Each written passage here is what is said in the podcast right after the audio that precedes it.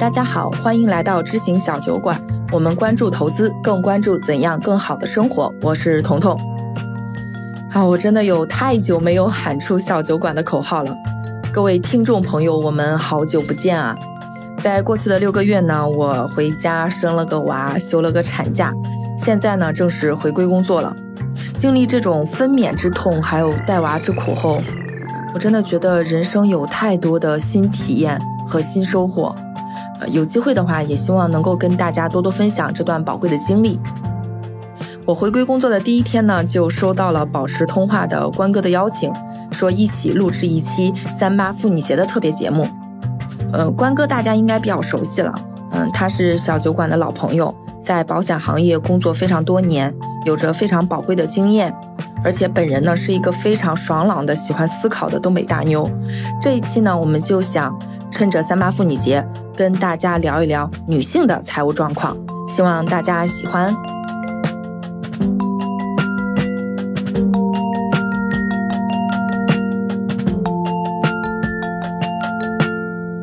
Hello，大家好，我是关哥，欢迎收听保持通话。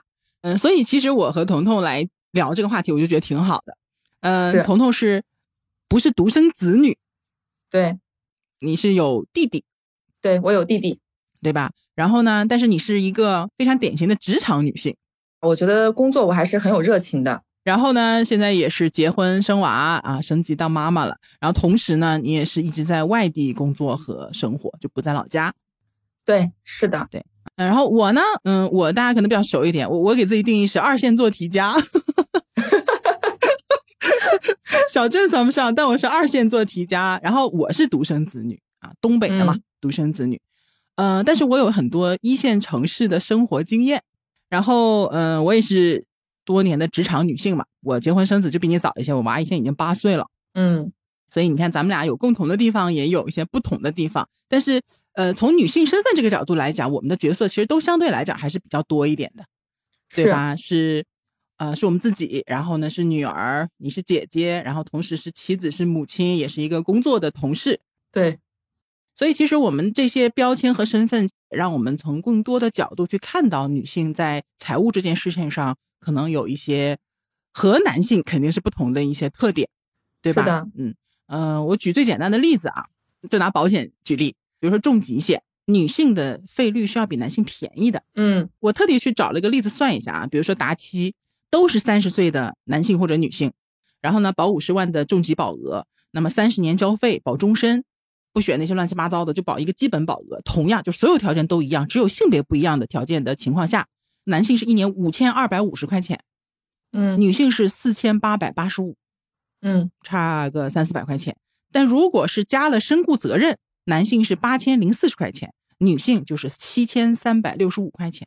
嗯，前面那个差多少呢？差百分之七点四，后面加了身故责任的呢是差了百分之九点一六，就将近百分之十。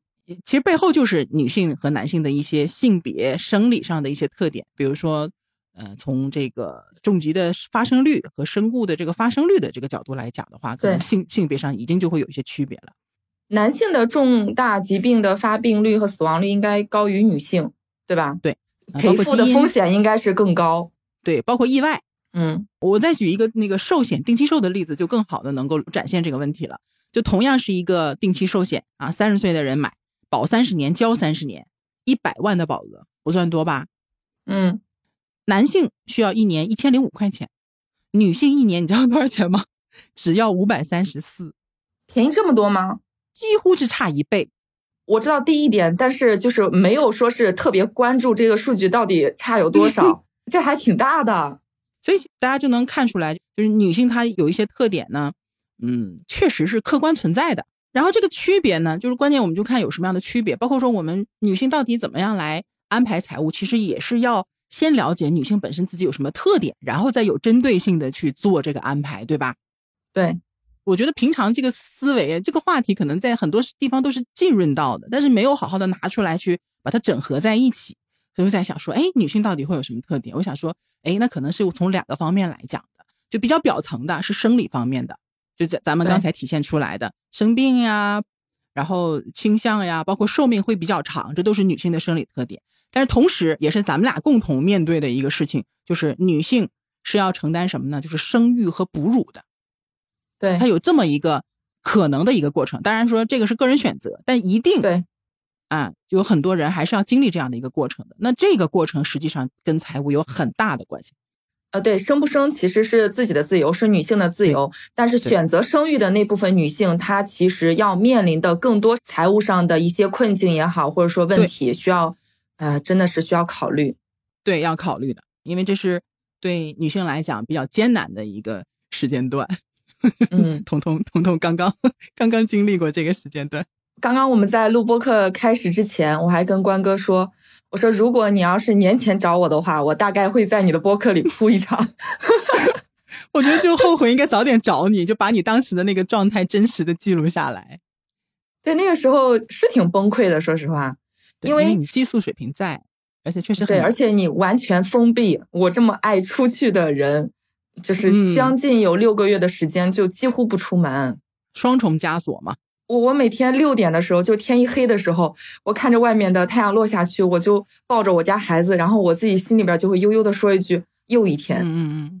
因为你跟孩子需要慢慢的磨合，对，呃，然后你自己内心呢，其实又非常的渴望能够做一些事情，跟世界有连接。对，但我现在上班了，我就很快乐啦，所以工作很重要。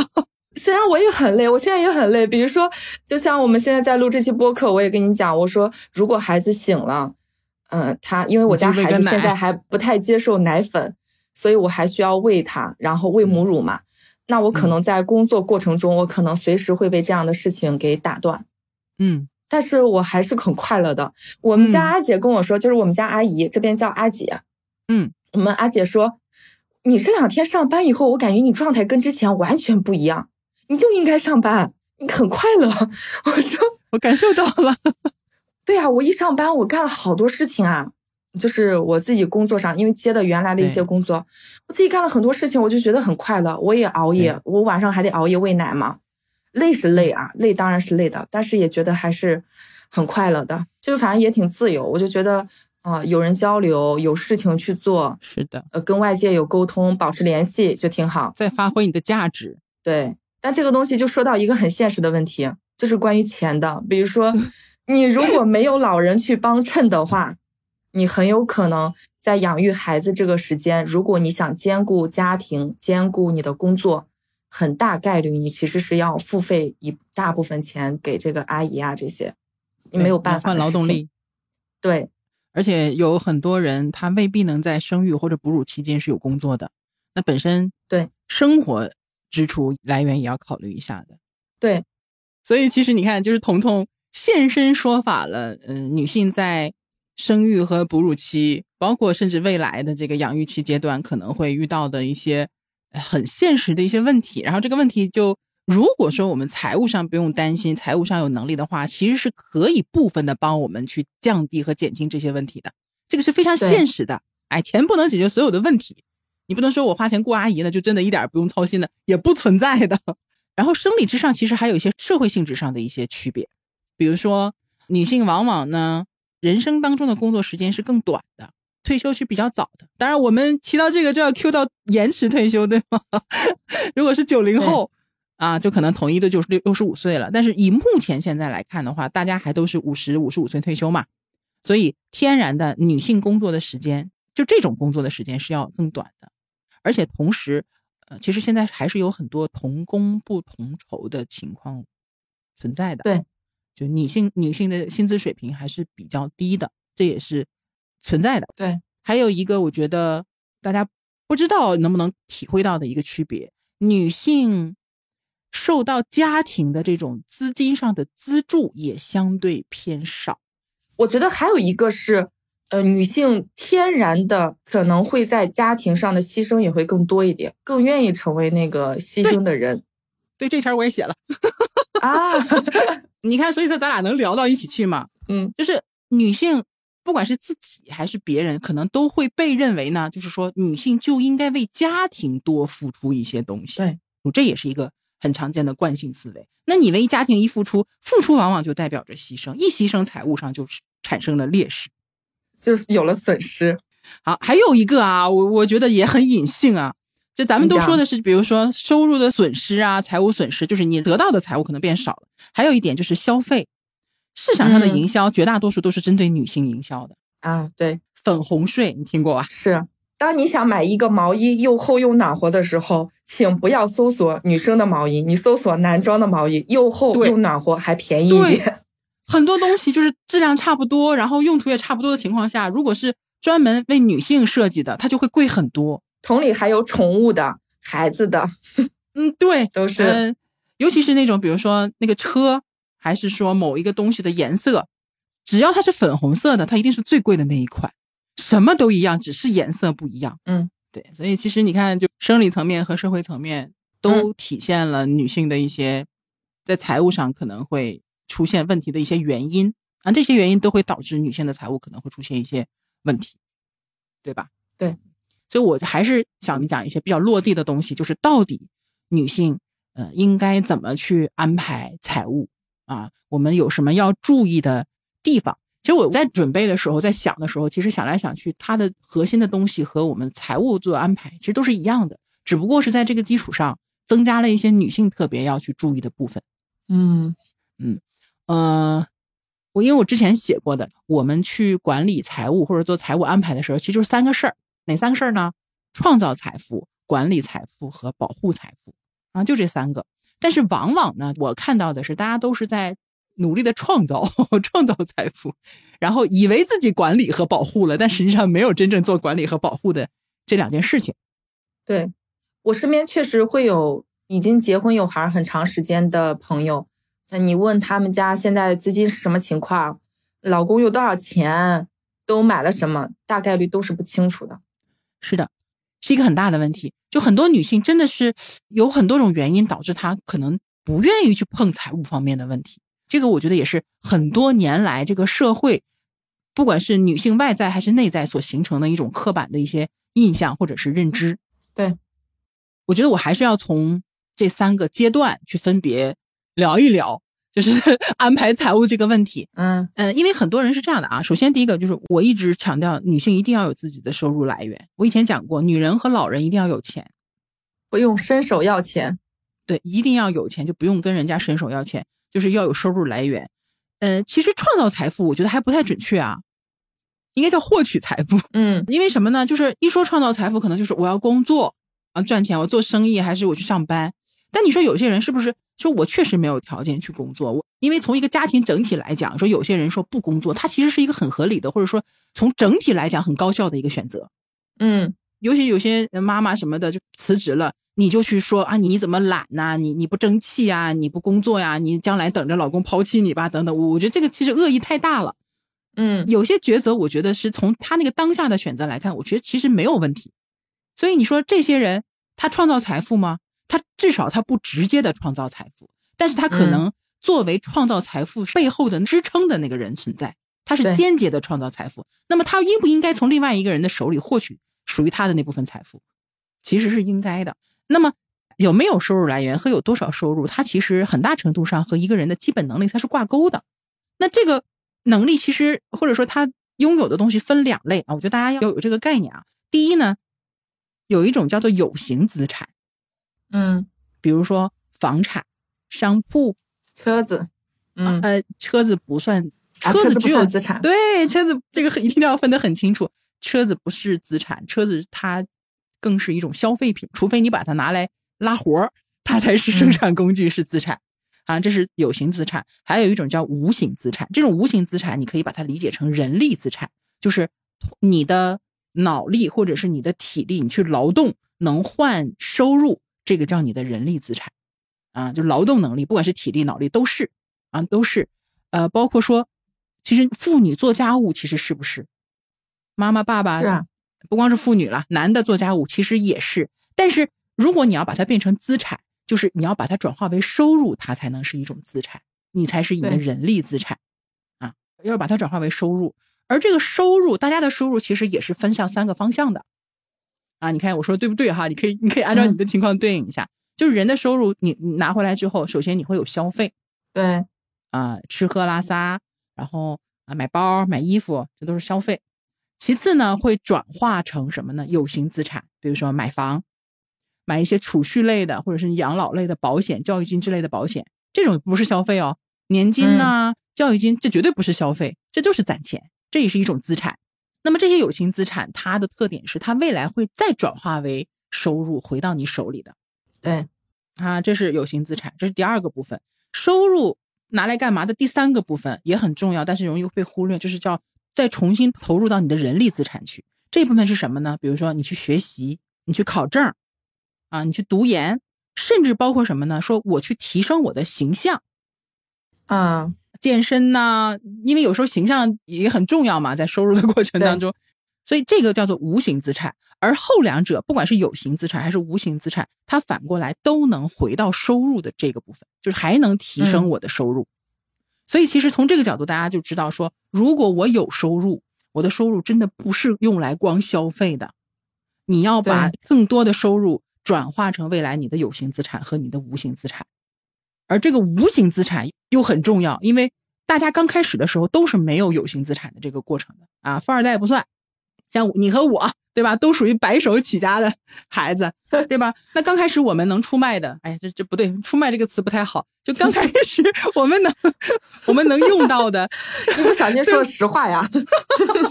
嗯，刚开始我们能用到的就是什么？就是我们的知识啊，我们的年轻，对脑力、体力，对，当然有体力的问题，对吧？精力，但是未来随着年龄的增大，你会发现你的人力资产，就脑力可能会增长，但是体力一定会下降，甚甚至到后面脑力也会下降。所以其实，在正常的一个就是财务规划当中，它其实有这方面的很详细的一些论文呐、或者分析，它是存在的，就是这种人力资产和呃有形资产的一个转化啊，大家有这个概念。所以结论是什么呢？就是年轻的时候一定要好好投资自己，要把自己的人力资产这个部分要提上来，因为人力资产的效率是不一样的，效率是不一样的、啊。这是无形资产，也就是人力资产，要投资自己，就多学习，别光买包。但我最近有一个感受啊，呃不也不是最近了，我一直就感觉像存钱这件事真的是需要，就别人跟你说再多次，你自己不顿悟一下是不行的，哎，你自己不遇到一个困境是不行的，非得经历一些什么样的事情，所以才会这样，非得经历一些实际的问题，才可能会买保险。啊，不光是买保险啊，攒钱啊，该做的事情都都是一样的，都是一样的。然后，呃，有形资产呢，嗯、包括它特点，我刚刚说了，不是有产出吗？嗯，就是一定要注意和消费的区别。对，比如说钱，它是不是资产？钱其实也是资产的，因为钱会可以产生利息，你把它用好了，它就产生利息嘛，对吧？房是资产，因为当然也不是所有的房都是资产，有些房也租不出去，也不涨价，投资你出租对你得真的能赚回钱。自住房就不算了，哎，自住房也也能算吧，它至少就是算它只要不贬值，至少你未来也可以把它转换成现金。对，反正核心意思就是资产就是能生钱的东西，消费就是花了以后没有的东西。对，然后知道了有形资产和无形资产的区别，其实还有一个重点就是大家一定要了解自己的人生周期，就是从人生周期大周期去看待自己的财务状况，不是说我现在有一个问题，我解决现在问题就完事儿了，就是你要提前看到未来的一些变化，而且你要去。就是说，叫践行这种变化，从无形资产逐渐转化到有形资产的一个转化。那我们要做的有几点呢？就是从人生周期角度来讲的话，其实不光是女生啊，就是正常都应该这么做。就第一呢，在年轻的阶段去学习能力最强的阶段去提升自己的无形资产，就是不停的学习，包括念书，这肯定要做的。第二点呢，就是要增加无形资产，就是人力资产可持续的时长。这你能明白什么意思吗？就是嗯，我们做什么样的工作，或者我们具有什么样的能力，能让我们这个能力转化成收入的时间，可以延迟到一个很长的年龄段儿。就是给自己加 buff。哎，就是别吃青春饭，当然青春饭两年吃饱了，这一辈子够用也行。我曾经想过，如果我如果啊，如果比如说你进到娱乐圈那种，哎，一下能够赚很多很多钱，对吧？我就赚两年钱，我就退休就好了呀。那但是，嗯、比如说，嗯、你像有一些工作或者有一些能力，他经验很重要，可能他就越老越吃香。比如说什么教授啊、研究经济啊什么的，对，就这种人呢，他无形资产，他就是这种人力资产，他持续的时间长。就他可以去工作的年龄可以延迟到，比如说六十岁、六十五岁、七十岁、八十岁，他可能都可以去做这件事情。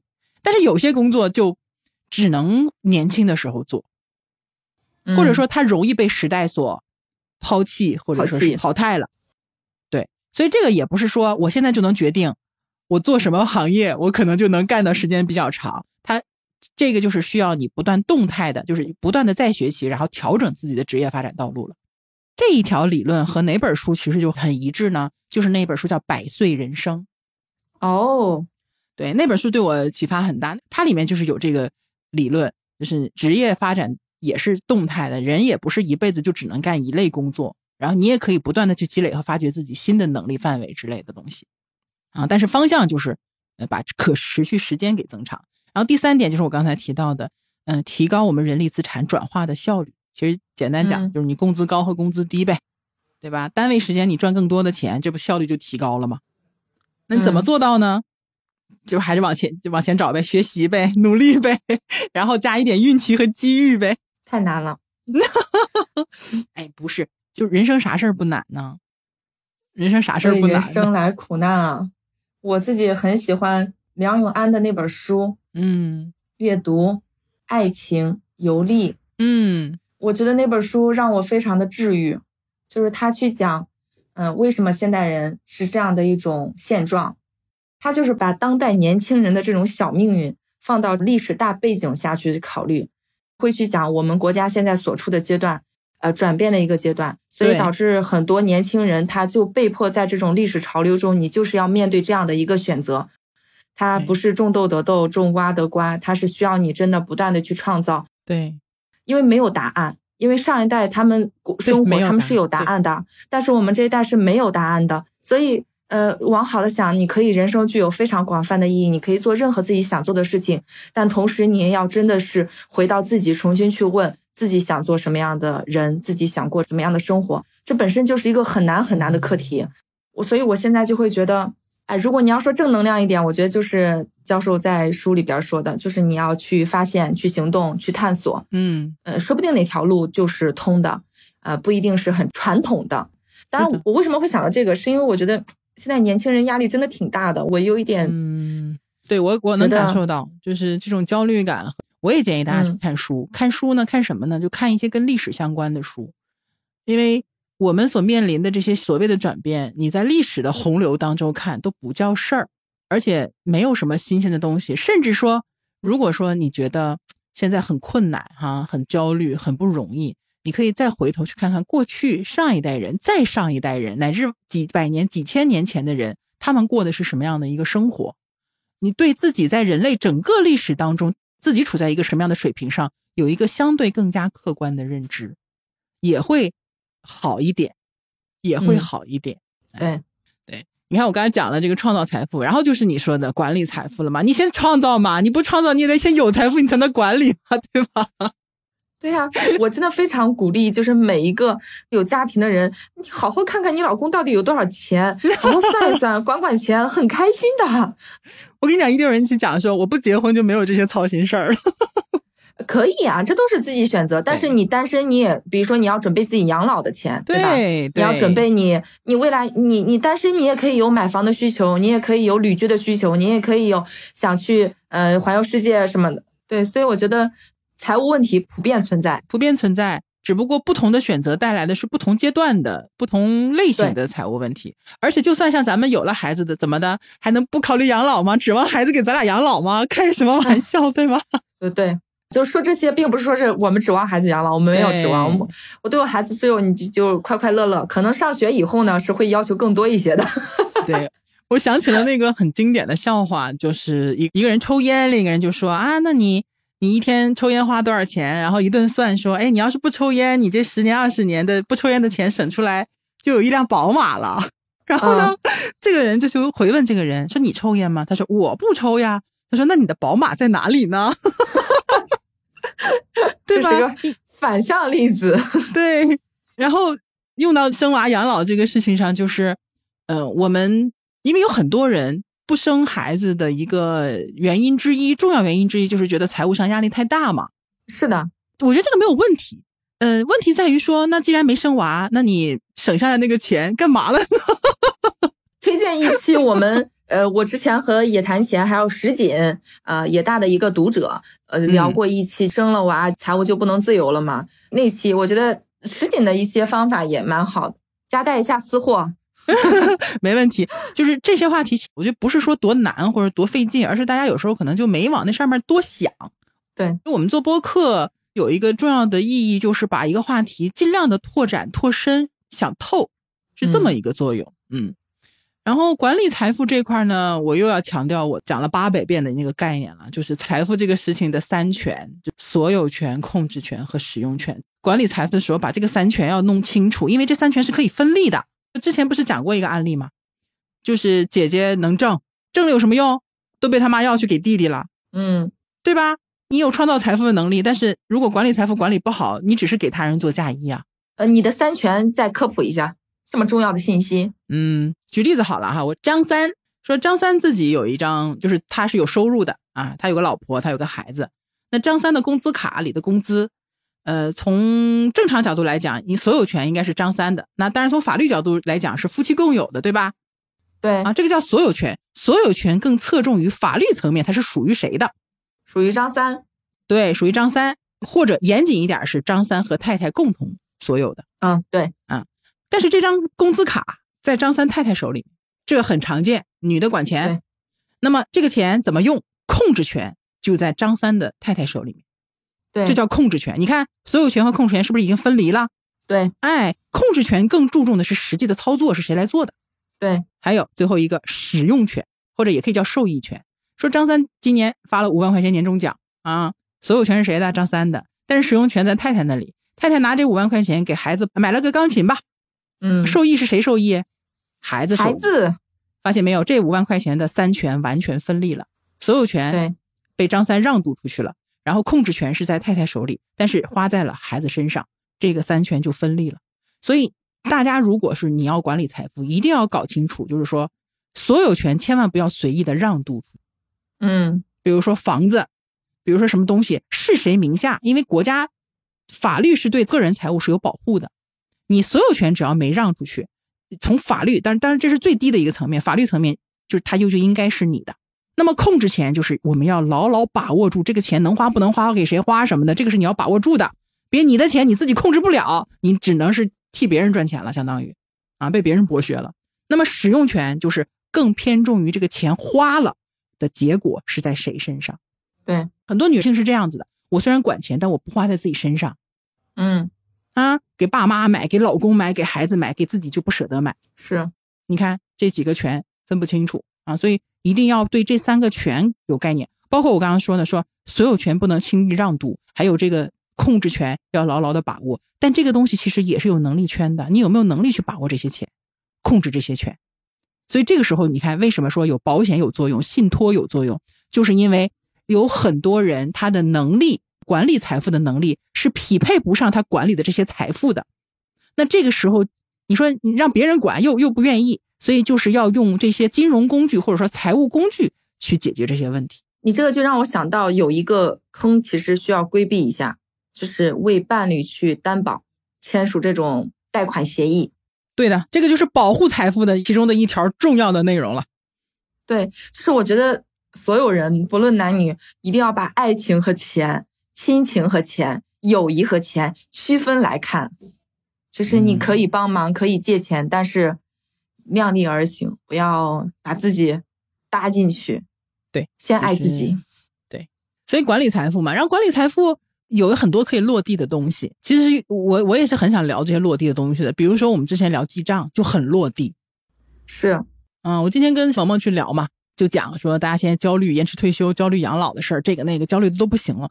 我说你焦虑有什么用呢？你连账都不记，你焦虑养老有什么用呢？你连自己花钱都没数。你光焦虑有什么用呢？我我这一点我真的可以夸夸我自己。我哎呦，又哭了吗？是是，哎，去喂呀，快去喂呀！哎呀，啊好，快去喂呀！你去吧，去吧，去吧。哎，拿了宝贝，抱进来了。我真激动。有点长，你怎么又怎么又哄好奇？不应该是饿呀？你刚刚不吃好了呀？嘴巴里是像这个，鸡蛋白饿，一模一样。来喂一下，再然后大家睡了。好的好的。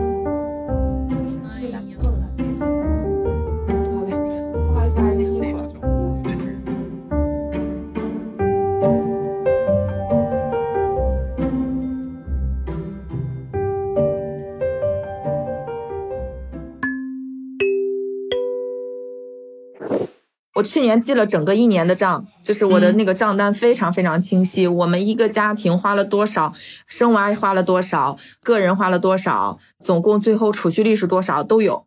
就完以后，这个就很好，就是我今年做这个预算的时候就特别容易了。对我就做年预算了，就不用做对呃月预算。对年预算会更整体、更准确一点。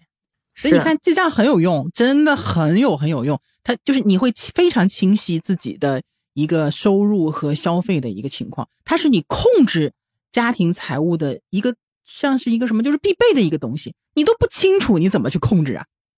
嗯，对吧？你都不清楚，就没法控制啊。这是第一个，就是我们记账这个也之前那一期就收听量也挺高的，就大家的反馈也挺多的，有很多的非常细节的东西是可以给大家去参考的。这是第一步。嗯，你记账，我也记账，你说咱俩有的聊嘛，咱俩很多的财务财务理念其实都是一样的。是。然后第二个，我是觉得说，也是一个比较隐性的啊，就是大家要理清自己的财务目标。嗯，你得有目标，而且是一个清晰的目标。你是三年后想换个房，还是说你这笔钱想存给孩子将来上学用，还是说我是要把这笔钱去作为一个未来退休的一个补充？这都是非常具体的目标。包括说什么呢？我刚毕业了，我想攒钱奖励自己，给自己买个包，可不可以？这也是一个财务目标。它可能只是比较小，或者是比较短期的，但是道理都是一样的。这个目标可以很大，也可以很小，可以很远，也可以很近。但是我们一定要关注的就是说，我们的财务一定是有不同的目标的，每一块都有自己的这个作用，然后每一块的作用因因为它的作用分成不同的比例和不同的期限，这不就拉到那个标普四象限了吗？是不殊是嘛途同归啊。对呀、你讲来讲去，所有东西都是能穿在一起的，一定是目标先行，需求先行。所以大家要有一个概念，我觉得是什么呢？就是钱它其实是用来解决问题的，钱不是为了攒着，钱也不是为了就是越多越好放在那儿开心。比如说我们刚才说请月嫂，是不是钱解决问题啦？解决了一部分问题，对吧？嗯，但是我觉得现在很多的问题在于，有些人是觉得现在是没有问题的嗯，啊，比如说呃养老啊，比如说医疗啊，很多人觉得没有问题，但不代表未来没有问题。我刚才不是说要从人生周期去考虑这个问题吗？包括管理财富，对吧？你看到很多其他的人的案例，哎呀，谁家亲戚借钱了，谁家怎么赌博了，谁家负债了，对吧？啊，都像看故事一样的。但实际上就是说，现在我们家没有这些问题，不代表未来没有这些问题。对，对吧？还有一点，你现在没有发现这些问题，不等于现在没有存在这些问题。人生都是问题，解决的过程就是你体验人生的过程。对我觉得人生就像升级打怪似的，是，一关一关的过。所以就是说要有目标，这个目标呢，除了说你想达到一些东西以外，你还要去避免某些事情的发生，对，对吧？所以呢，这个地方我觉得就是还是已婚的可能要注意的多一点，未婚的就是把自己生活照顾好就可以了嘛。啊，考虑好嗯自己的医疗，当然你要特别注意的就是说，你要更注意自己的医疗啊，自己的养老啊，自己学习和健康等等，因为你不是像已婚那种，它是有一个互相扶持、有队友的这种关系。你婚姻其实还是有很强的这个作用的，就是你两个人可以搭伙，可以合作去做一些事情。他有些事情上就是比一个人还是要方便一些，所以一个人要考虑的是怎么样单打独斗的去处理一些问题。但如果说你结婚，或者是你有伴侣啊，不一定结婚嘛，就是伴侣嘛，就是涉及到我们刚才提到那个了，就是一定要和你的伴侣去谈论财务。对，但是你具体怎么谈，也得看配偶是什么样的风格。你可以看一下我们那个那天呃文章底下的那个留言啊，你看了是吧？是不是就很还是很有意思的，而且很有启发？你们后来还专门发了一下嘛？对我专门找了几个我觉得特别棒的几条，真的特别有实操性。你看哈，我选了几个，我觉得有一个很好啊。他说是这样，就是呃，他们两个人呢婚前各自管钱，然后是不干涉的。但是从他们两个彼此确认有结婚的意向之后呢，就开始设立共同基金，然后每个月放钱嗯进去。女生呢这边来管账，但是收入和支出都会去通知对方。嗯呃，婚后第一年呢是保持了这个状态，但是呢也会盘点双方目前的一个大概的资金情况。但是从某一天开始，她老公就主动上交了大部分的收入，只要有收入到账了，就转账给他打理，然后自己留一部分零花，还有交社保，然后大头呢都是他太太来管。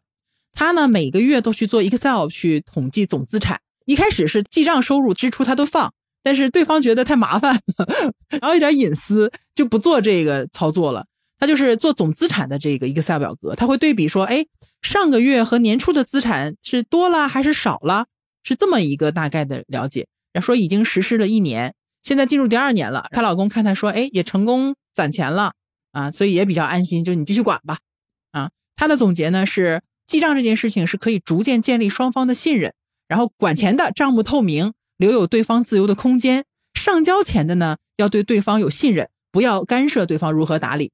定期复盘，良性沟通，我家就跟这几乎一模一样，是不是？你看，就是几乎一模一样，基本都有共通的地方。因为我在星球里面其实是定期的，也会去讲我和我老公去复盘家庭财务的一些状况和一些特点什么的，做总结，就是以身作则来推广这件事情。谁管钱倒是一个次要的问题，关键是你真的得清楚你的配偶，甚至有时候我觉得不是配偶，还包括你的整个家庭财务状况，比如说你爸妈。因为家庭财务有时候是个整体，对，有一些可能就是很独立啊，小两口和老人是独立的，有一些甚至连家里面什么七大姑八大姨、侄子外甥什么都要管的。哎，我又说这不争啊，对，是就很多这种情况。我是觉得一旦成家，所有你们双方给父母花的钱，其实都应该有，比如说你要给他五万或者一定的金额的时候，对，让对方知晓，并且经过对方同意。对，要知会的，所以就很重要。财务认知如果不一致、不磨合的话，就是会有很多婚姻当中的隐患。嗯，然后已婚注意的，除了这两点以外，我觉得还有一个就是刚才说的，就是你的家庭资产是要分类的。嗯，有很多的分类方法，也没有什么特别的标准，但是最简单的就是那个标普四象限。对，你甭管它的来源是什么，你就拿来用，我觉得问题不大，对吧？就第一，首先你要有保障托底的部分，对对吧？保险呐、社保啊这些东西。然后呢，留点平常日用花的钱，留他三个月到六个月的开销，就这些钱呢，你也不指望它有什么收益，对吧？就是就是要灵活性，随时用都能用。对，再然后第三个部分就是有一些中长期的目标，搞一些专属账户，哎，养老啊、教育金呐、干嘛的？你至于说这个账户你用在什么产品上，跟你自己风格来，嗯，对吧？那最后一部分呢，就是有一部分肯定是你想投资就增值嘛。买点基金，买点股票，搞点什么的。你说你风险厌恶型，那那你就不做也没有问题，啊，把时间都花在怎么赚钱上也可以，那就就是这样。你别一本账乱糟糟的，要么就是头脑一热去投资，听了个课去投资，听了个播客去买保险，就有点有点条理。基础的知识其实不难啊，这个是已婚的时候注意的。然后，嗯，我其实给大家一个建议是什么呢？女孩子们自己给自己一定要建立四个账户，哎，概念来了，哪四个账户呢？分别叫做健康账户、学习账户、医疗账户和养老账户。嗯，什么叫健康账户？就是去保持我们的健康，这个地方花的钱都在这个账户里面。比如说你去健身算不算？你自己买点那个保养品吃吃算不算？都是在这个账户里面去的。就是你给他设置一个预算。你就会往这个方向去花钱，而不是往别的地方去花钱，嗯，对吧？这这是一个。然后学习账户就是怎么样提高自己啊？比如说你买课呀、买书啊，对吧？或者是你像我之前举过例子的，工作了几年之后赚钱，然后去读 MBA 呀，或者再去深造，这都是学习账户。对，如果我们不去下意识的给自己建立这样的账户的话，你会发现我们可能一年下来在学习这件事情上几乎没有花过钱，很容易就空白了。对，完了，医疗账户，医疗账户怎么说呢？年轻的时候可能会用不到，但是你要有这个概念。就比如说，我今年要给自己做一个预算，我可能花两千块钱是在医疗账户里的。这样的话呢，我生病花钱了，它也是在我的预算之内。同时要有个概念，我如果今年啥事儿没有，我特别健康，哎，好，但我省了两千块钱。嗯，我省两千块钱，这两千块钱你是可以积累下去的。甚至你买的一些医疗险什么的，你也可以放在这个账户里，就是你用医疗账户里的钱去给自己买健康类的保险，对不对？它也有一个杠杆的效果嘛。然后最后一个养老账户就也很简单，你如果说我们现在对延迟退休有焦虑，那我要去做这个事情，不是说我们马上就能够把这事儿解决的，一劳永逸的不存在的，它是一个可能会伴随到我们退休之前都在操作的一个事儿。但是你得有一个目标，你得有一个账户。我一年当中，我有没有这笔钱是以养老为目标攒下来，或者存在某一个账户里的？所以为什么个人养老金这个东西它有意义？它就是一个专款专用的意义。你拿不出来，拿不出来，纪律性就好，你啥也甭干，你就是将来放养老。它就是对抗你的人性，就是不让你去动它。嗯，所以是建议大家把这四个账户建立起来。然后最后其实有一个保护财富，对你刚才说的。不要做别人的担保人，这个非常重要。比如说，哎，别人给你借身份证啊什么的，让你做个法人啦，做个担保人，不要不要做啊！这个就是完全是承担责任的一个一个事情。即便是自己的老公、自己的家人，也不建议做这个操作啊。这是一个。嗯，第二个我不建议的是，我不建议消费贷。哦，就是消费的时候贷款。对，我不建议贷款来消费。啊。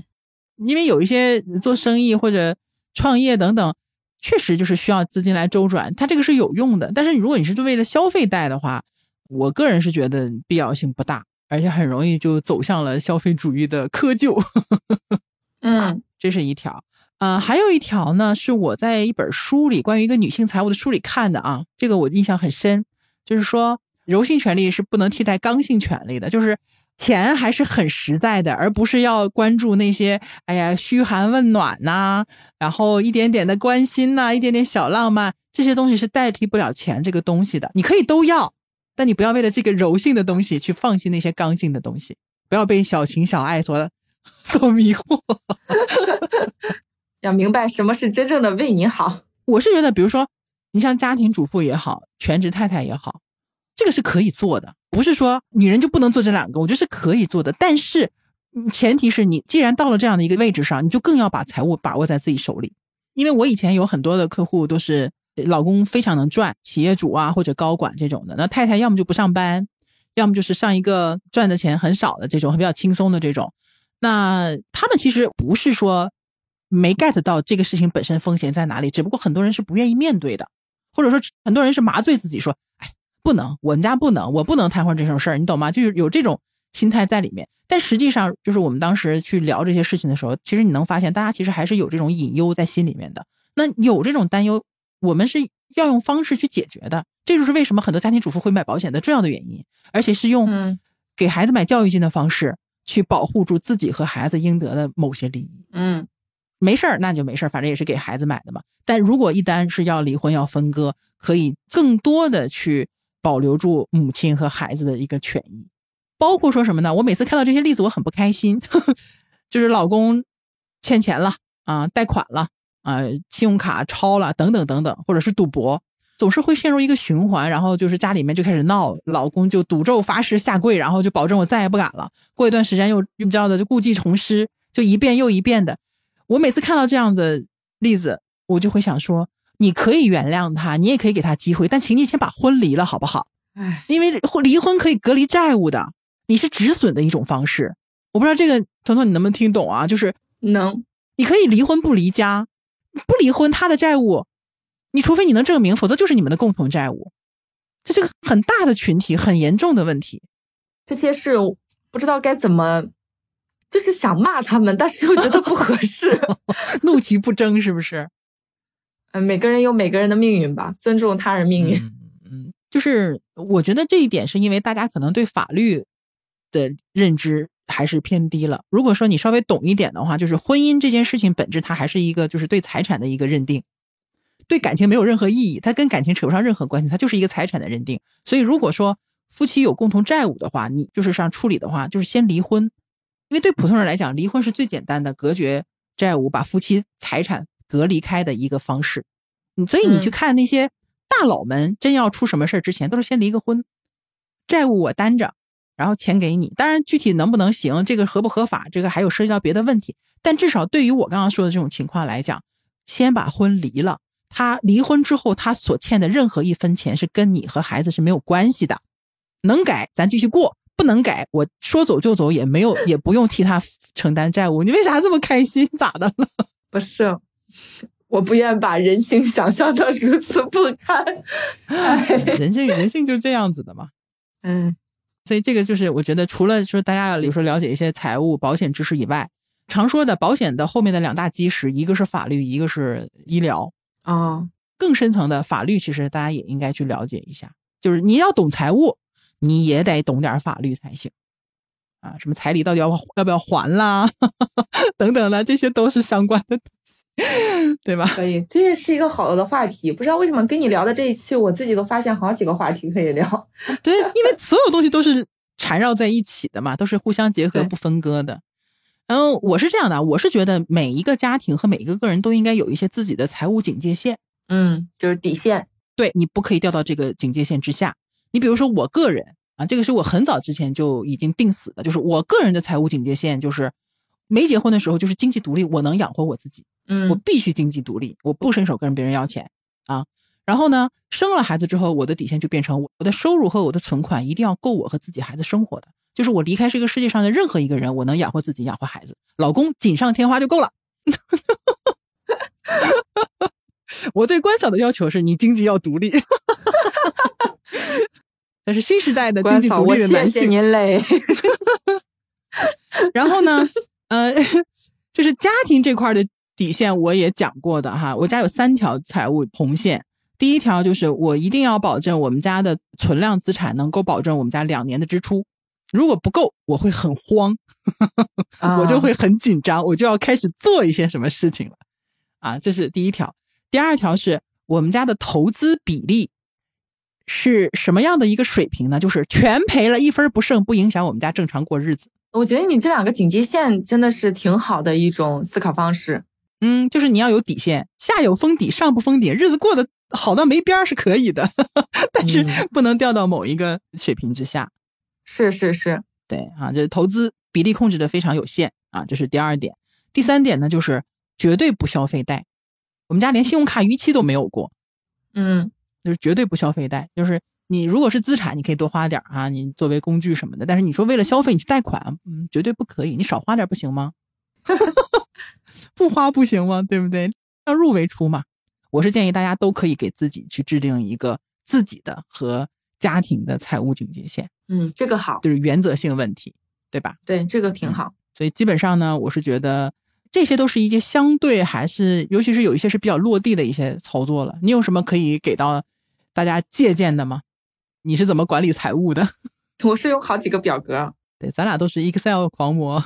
对啊，第一个就是财务的总目标，嗯对吧？你一定要清晰，你现在你希望家庭的资产达到一个什么样的水平？那我是有跟进的。嗯那再一个的话就是，呃，我会每个月都记账，我每个月的预算我是从年定预算的，所以我一年的预算都是很清楚的。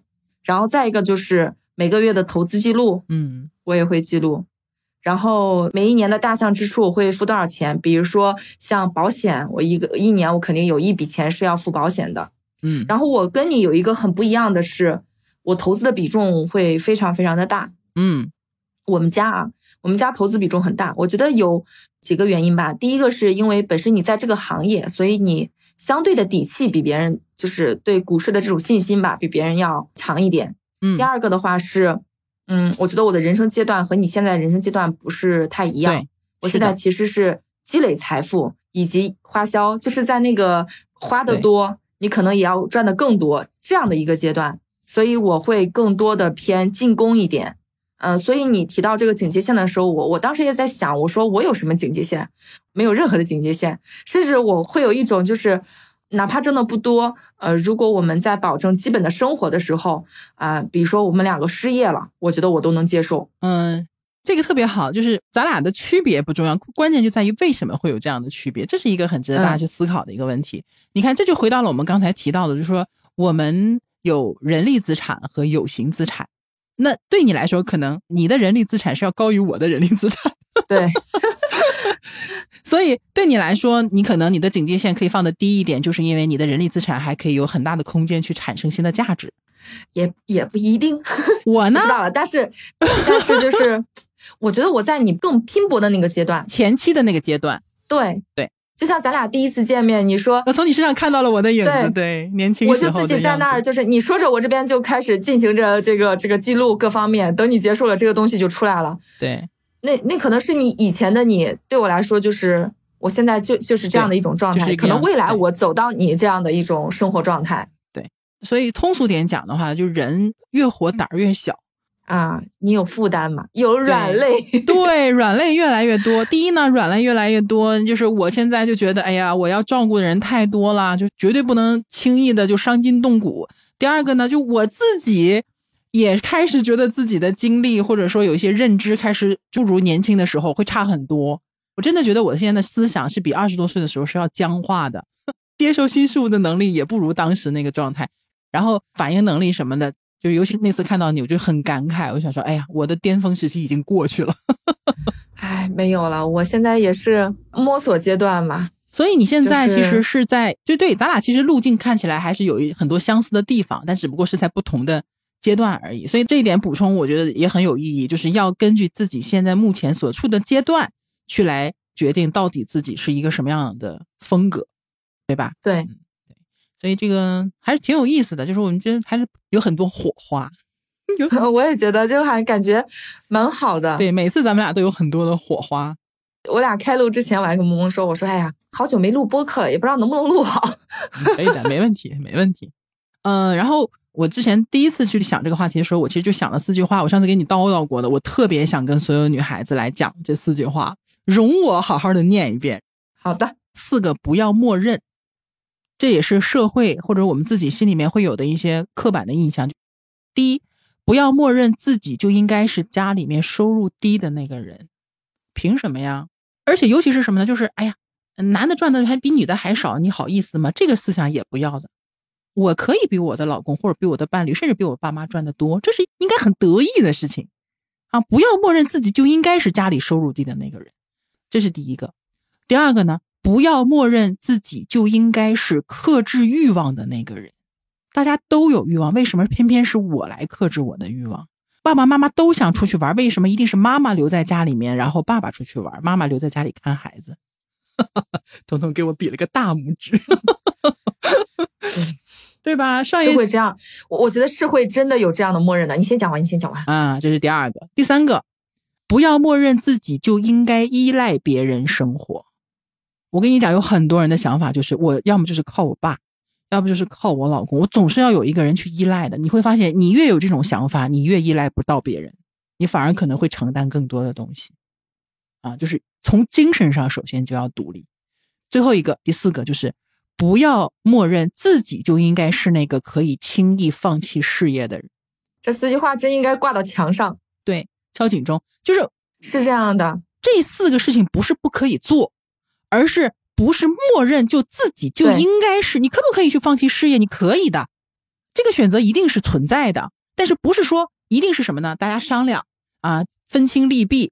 你怎么怎么样？如果是你，你怎么样？如果是我，我怎么样？如果我放弃事业，我们接下来是做哪些应对？这要分析清楚的，而不是也不用商量，默认那就是妈妈去就怎么样了，或者说女儿就怎么样了。一切的前提就是不要默认自己，因为是女性就要必须是我来做这个选择，而不是别人。啊，说的非常好。我跟你讲，写完这四句话，我自己都热血沸腾。我听了我都鸡皮疙瘩，你知道吗？我个人其实还有一些什么想法呢？就是我最近也在思索的一个问题，就是从女生的角度来讲，就是人生确实是有很多运气的成分存在的。就像我刚刚说的，咱俩能在这聊，咱俩已经很幸运了。但是呢，人生不应该是只有运气的，不应该只被运气所决定。说。你出生在一线城市，所以你以后才怎么怎么怎么样。我之所以过得不好，只是因为我没有出生在一线城市。你如果要比的话，没有边儿的，往上比也无数，往下比也没有底儿，对吧？你想能听播客的大部分的女孩子，可能都是呃受到了还不错的教育，对吧？也都还挺积极的去学习听播客嘛，对吧？也可能很爱思考。但是说我们做了这么多事情，并不是为了只变成一个更加精致的弱者，嗯，就是很多时候就会发现说。你学了那么多东西，最后就变成什么呢？就是我找了很多我不成功的原因，全部都合理化了，而且是看起来很精致的一些理论。然后呢，也不应该说我们最后就变成只会向外找原因，所有的问题都是外在的原因，都是来自于原生家庭，都是来自于我遭受到的不公平的待遇，都是来自于这个社会的不公平等等等等。我们其实应该有自己的主观能动性，也一定要向内寻找原因的。你总归能改变自己的一些现状的，这是我的看法。我觉得前面那个讲的就是说，人生就是有很多的困难，而甚至是苦难，就好难。就困难一定会有，甚至是有一些是苦难的。但是呢，嗯，就是我觉得是要承认，就这个世界的本来面目，它就是这个样子。人生就是要经历很多苦痛的东西的。但是我们要做的是什么呢？就是你首先要勇敢的接受和面对这个事实，然后呢，你带着这个苦难，一直带着它去走完这个人生。你说我要达到一种我人生再也不吃苦了，我觉得这个是不现实的。你就是带着这些苦难一直走下去，这个是我我特别想跟大家说的。如果你让我给女性朋友一个建议的话，我会说，相信自己拥有理财的能力。在理财这件事情上，其实女生也是有很多优势的，包括我们自己也有很多的用户，其实都是女生，可以把自己的钱、自己家里的钱、自己孩子的钱打理的非常好。比如说，在面对这种重大的决策的时候，女生其实会更倾向于去，比如说找专业人士的意见呀，或者什么。我觉得反而在投资上其实是一种优势。嗯，她可能会去做一些功课，可能会去真的非常认真的想一想应该怎么去投。那我们如果把自己的这种财务规划去做好以后，我们给自己留更多的这种资源，给自己留更多的这种储备资金，那其实。也能为我们未来的一些人生可能会遇到的一些风险和困难去做更好的准备，就不要不相信自己，就是我们也可以做好这件事情的，嗯，而且可以不用花太多的精力就能够学习好的。鼓励女性朋友们行动起来，相信自己，而且要勇敢的谈钱。对我就是喜欢钱，没问题的。